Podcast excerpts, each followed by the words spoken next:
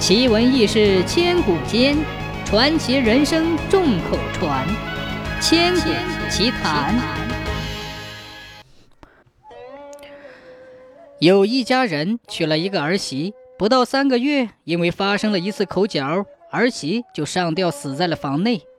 从此，这房内每夜都有鬼抓人，无人敢住，成了空房。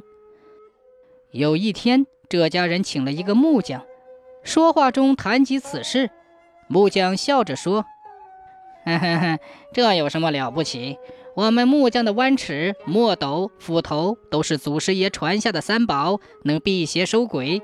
不信，今晚我就住进那间房，看我给你收鬼。”主人半信半疑，当夜就请木匠在那间屋子里住，并加了灯油，还嘱咐木匠：整不住就喊一声。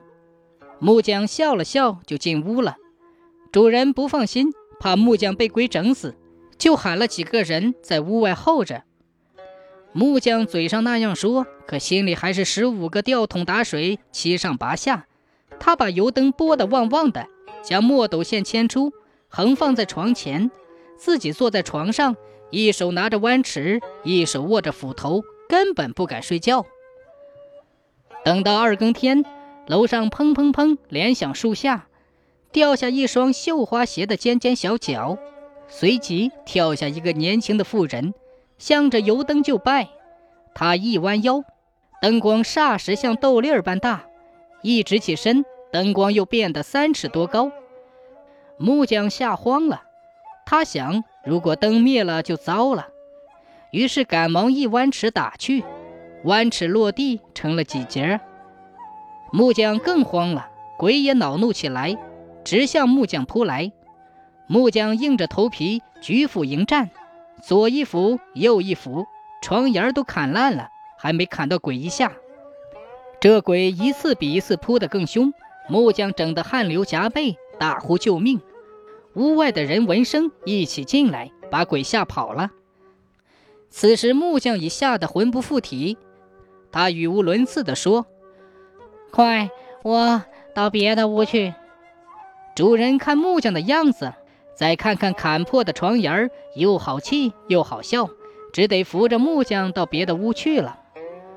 过了几个月，他家请篾匠编晒席，闲谈中，篾匠说：“我这刀能砍尽三山五岳常青竹，所以无论什么样的鬼怪妖精，一见到这刀就躲避不及，逃之夭夭。”主人笑着说：“你别说大话了，前次有个木匠。”于是将前次木匠在他家收鬼的事一五一十的说了。篾匠笑着说：“哈哈哈，那笨蛋木匠只会夸口说大话。鬼要是一见到这刀，早就吓慌了，逃也来不及，还敢扑人。”主人说：“你真的能收住我家的鬼，我一定重金酬谢。”篾匠说。嘿嘿嘿，这有何难？今夜保证手到擒来。主人为了安全稳妥，一切布置与上次相同。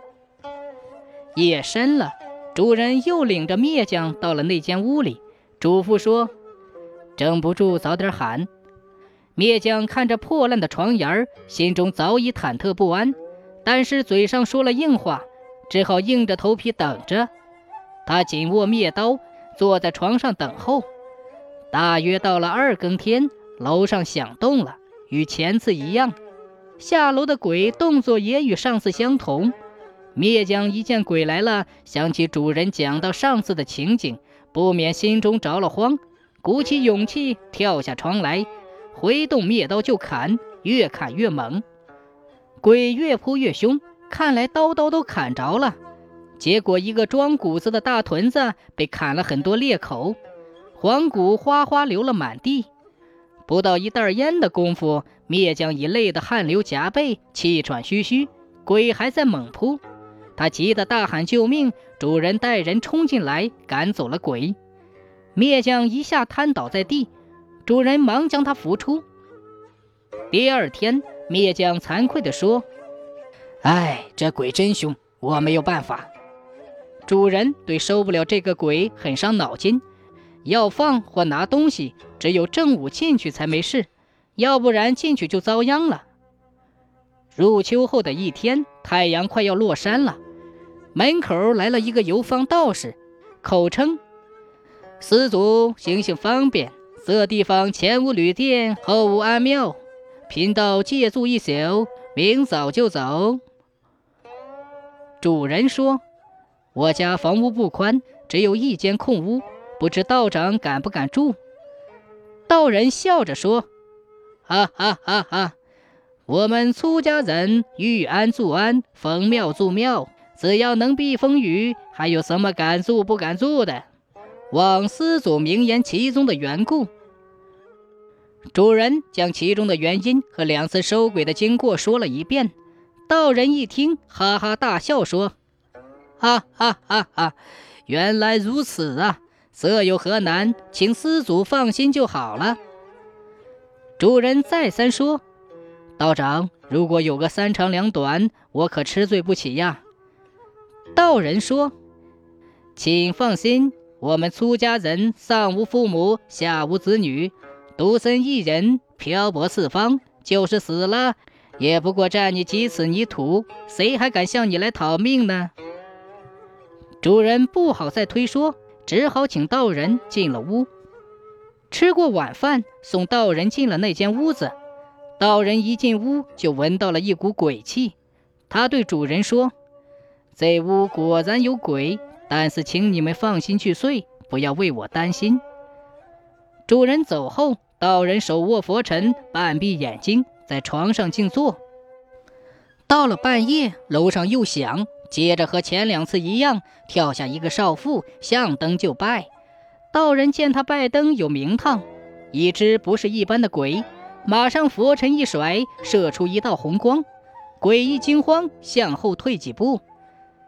他也知道对手高强，马上变相，披发咧嘴，露出獠牙，两手成了利爪，向道人扑来。道人又甩一下佛尘，他退一下，立即又反扑，一次比一次凶猛，一甩一退，相持了很久。道人知道这样相持下去不行，马上一手执佛尘，一手暗暗抽出斩妖剑，等鬼扑近，飞出一剑，金光闪出了丈远，砍着了鬼的臂膀。鬼受伤疼痛，怪叫一声，声如雷鸣，惊慌地向窗外逃去。突然，一声惊天动地的巨响由远及近，响个不停。道人笑笑，自言自语地说：“你逃跑了，可便宜你了。”于是蒙头大睡。第二天日升干高，主人不见道人出来，以为道人必死无疑，就多喊了一些人去敲门。道人惊醒，一见红日临窗，即披衣起床。主人见道人无恙，才放下心来。道人将昨夜的事向主人细说了一遍，并引主人查看鬼的去向。只见手杆粗的牛肋窗被撞断了三根，屋外竹子向外倒了一大片，竹枝上隐约有血迹。主人担心鬼会来报复。道人说：“没事儿，他永远不敢再回来了。”于是，在窗上、门上各画了一道符。主人捧出银两致谢。道人说：“出家人天下为家，吃食四方，要银两有何用？”告别了主人，他便扬长而去。